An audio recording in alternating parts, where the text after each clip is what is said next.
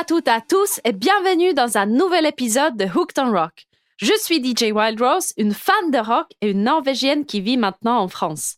Dans cette série de podcasts, on va retracer l'histoire du rock à travers le genre et le temps. Quand on parle du punk, on a souvent tendance à évoquer l'explosion du punk vers la fin des années 70 avec des groupes tels que les Sex Pistols, les Clash et les Damned. Cependant, le punk a émergé plus tôt que cela. La première fois que le terme punk rock a été utilisé, c'était par le critique Dave Marsh en 1970 pour décrire le groupe de garage rock américain Question Mark and the Mysterians, qui a connu un grand succès avec leur morceau 96 Tears en 1966. Le garage rock est souvent considéré comme étant un genre précurseur au punk et dont on a parlé dans l'épisode 6 de ce podcast. Bien que le style était assez vaste, le terme de garage punk a été attribué par le critique Michael Hahn aux rockers les plus durs et les plus en colère, tels que le Sonics. De nombreux groupes de la fin des années 60, tels que les Kings, pouvaient déjà s'apparenter au style proto-punk, mais ce dernier a vraiment émergé avec deux groupes en particulier, à savoir les MC5 et les Stooges. Les deux groupes ont sorti leur premier album en 1969. Tous deux étaient originaires de Detroit et de ses environs dans le Michigan. MC5 ont sorti Kick Out the Jams en janvier 69 et The Stooges ont sorti leur album éponyme en août. Ce dernier a été produit par John Cale, un ancien membre du Velvet Underground.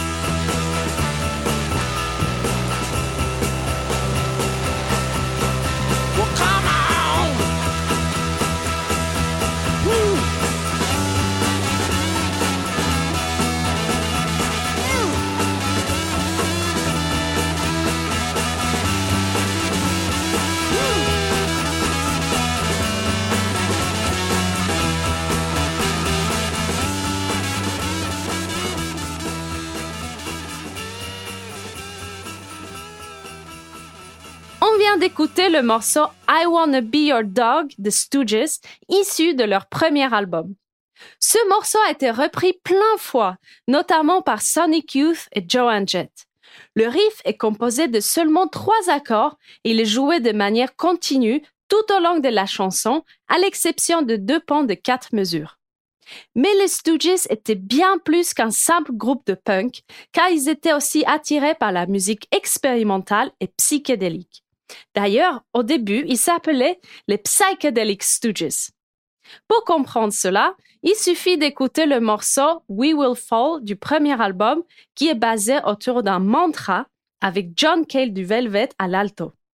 Un autre morceau très cool de cet album est No Fun qui sera repris plus tard par les Sex Pistols. C'est impossible de passer à côté des Stooges lorsqu'on aime le rock, car ils font partie d'un des groupes les plus iconiques. Le groupe a été formé en 1967 par le guitariste Ron Ashton, son frère Scott Ashton à la batterie, le bassiste Dave Alexander et bien sûr le frontman James Osterberg, plus connu sous le nom d'Iggy Pop. Et oui, c'est bien le même Iggy Pop que celui dont on a parlé dans le tout premier épisode de ce podcast et qui a sorti son dernier album cette année. Le parrain du punk est toujours en vie bien en forme et bien actif aujourd'hui. Revenons à ses débuts avec les Stooges. Iggy était très influencé par le rhythm and blues, mais aussi par des artistes avant-gardistes comme les Velvet Underground. Le surnom Iggy tire ses origines du groupe des Iguanas, dans lequel il jouait de la batterie au lycée. Plus tard, lorsqu'il a formé le groupe des Stooges, il a continué de se faire appeler Iggy.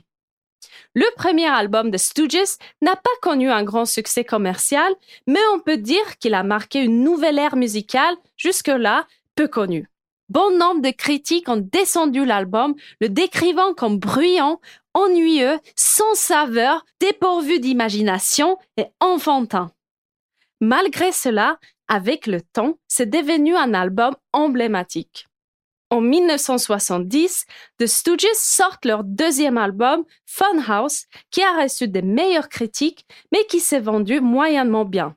Le PDG de Elektra Records, Jack Holtzman, croyait que les MC5 avaient plus de potentiel que les Stooges et a demandé au claviériste du groupe les Kingsmen, Don Gallucci, de produire Funhouse pour les Stooges.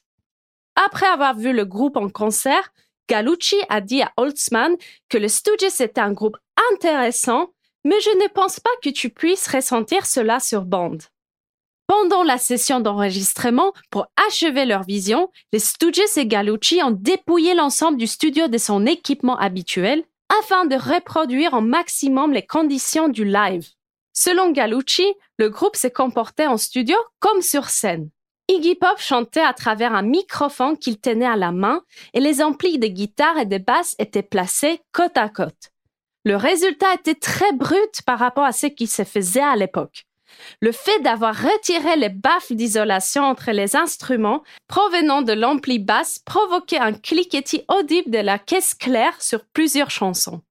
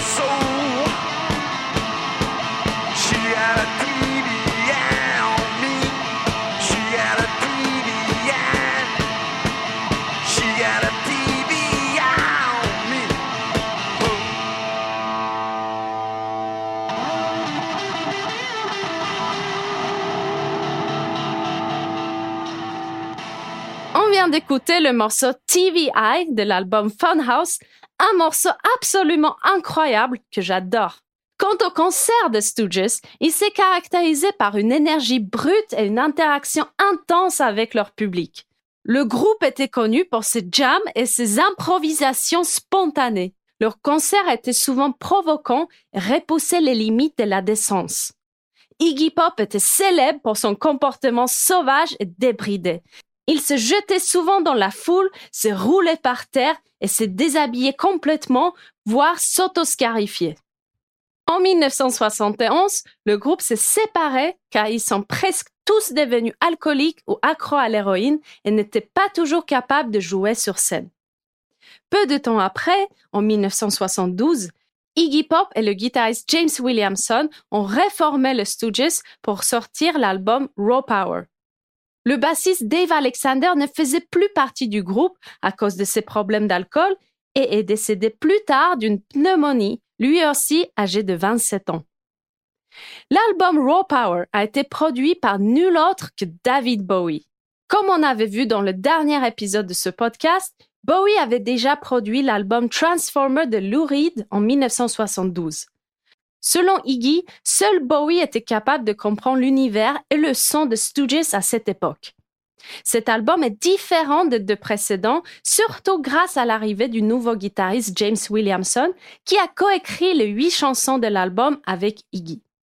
Quant à Iggy, il a dû s'adapter et chanter plus haut pour coller au jeu de guitare de Williamson. Cet album est aussi incroyable emblématique que les deux précédents et inclut des morceaux comme Seek and Destroy, récemment repris par le groupe industriel Ministry, et le morceau Raw Power, repris par les Guns N' Roses sur l'album Spaghetti Incident. S'il fallait ne choisir qu'un album de leur discographie, c'est celui que je prendrais.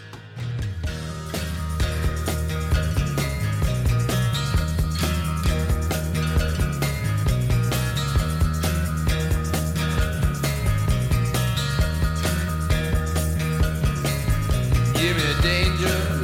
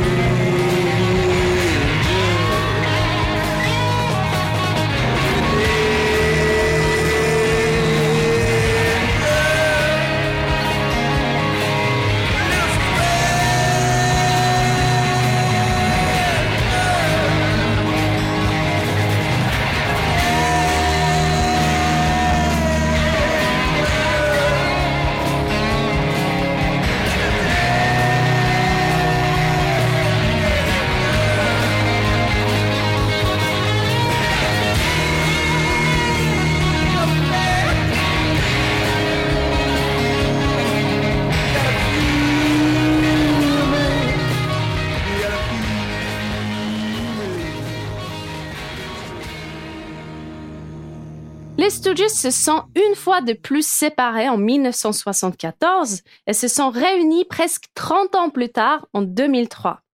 Ils ont sorti deux albums de plus, The Weirdness en 2007 et Ready to Die en 2013. Le guitariste Ron Ashton, lui, est décédé en 2009 et son frère Scott Ashton en 2014, laissant Iggy, seul membre original, encore en vie, ce qui a marqué une fin définitive pour le groupe. Iggy Pop, quant à lui, a eu une carrière solo bien remplie, dont on reparlera plus tard. Bien que le deux derniers albums n'aient pas obtenu le statut mythique de premier album, c'était quand même incroyable qu'ils aient pu se réunir et rejouer ensemble. J'aurais adoré le voir, mais bon, au moins j'ai pu voir Iggy Pop en solo. Et pour explorer plus en profondeur l'histoire des Stooges, je vous conseille de regarder le documentaire de Jim Jarmusch, Gimme Danger, sorti en 2016. On va maintenant parler de MC5, qui était plus connu que le Stooges à leur début. MC5 est l'acronyme de Motor City 5.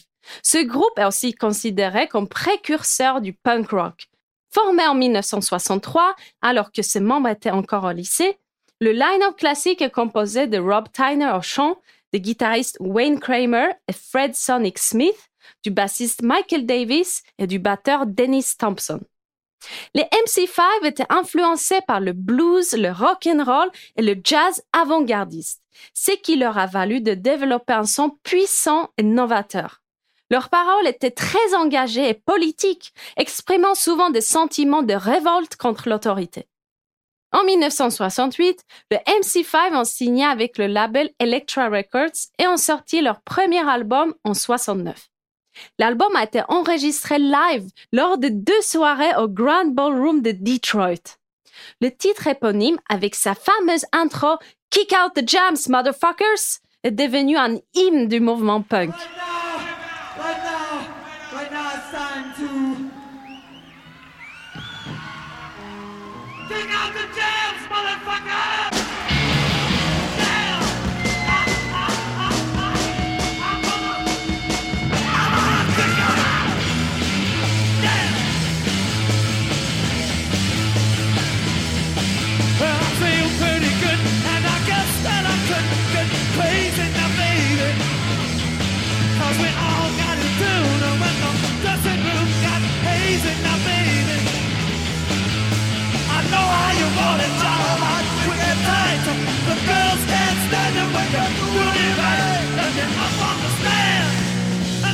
Kick out the jam.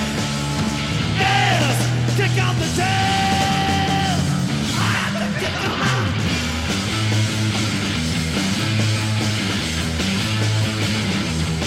Yes, I'm starting to sweat. You know my shirt's on, but what I'm feeling. In the sound that bounces, resounds and rebounds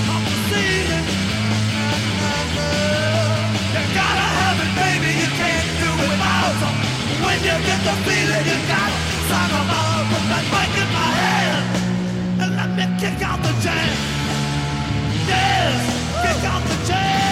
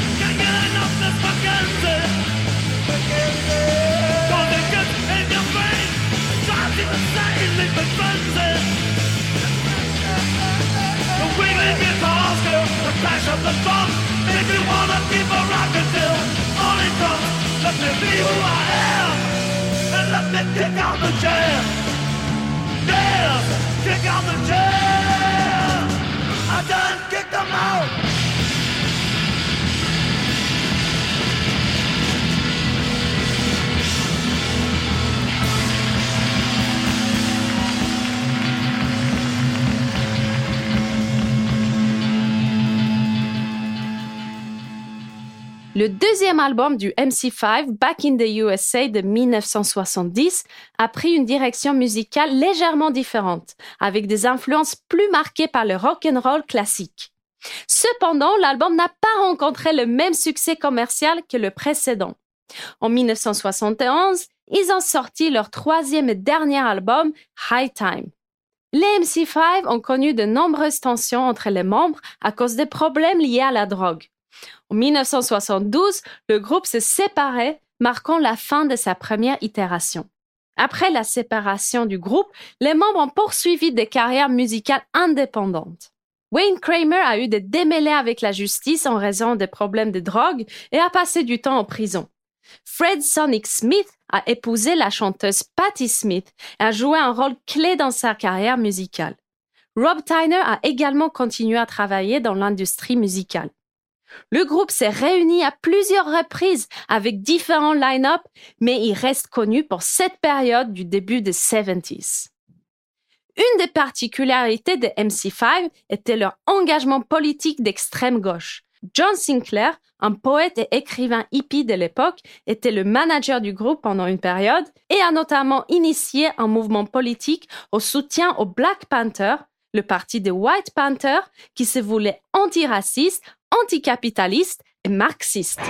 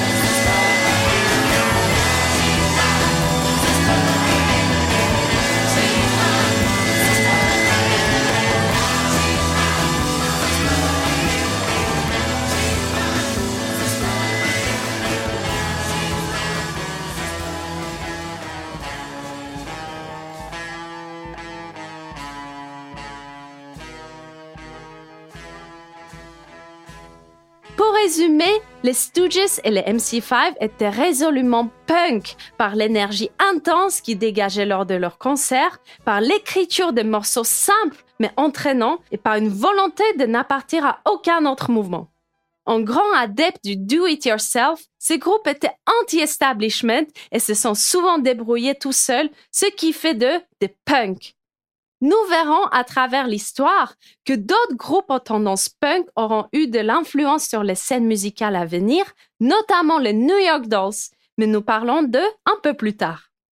Pour un court instant, nous allons mettre sur pause l'évolution du punk, du rock alternatif et du glam rock, car dans les prochains épisodes, nous allons plonger dans le monde très vaste du hard rock, en commençant par les origines de ce genre avec des groupes tels que Led Zeppelin, Deep Purple et Black Sabbath. Et pour cela, nous devons revenir en Angleterre. Mais avant d'entamer ce chapitre énorme dans l'histoire de la musique rock, j'ai un petit cadeau de Noël pour vous. En ce mois de décembre, je vais sortir deux épisodes bonus qui nous permettront de revenir un peu dans le présent et d'explorer des groupes contemporains récents qui sont fortement inspirés par le hard rock des années 60 et 70. Donc, je vous dis à très très bientôt cette fois-ci. Stay tuned and rock on!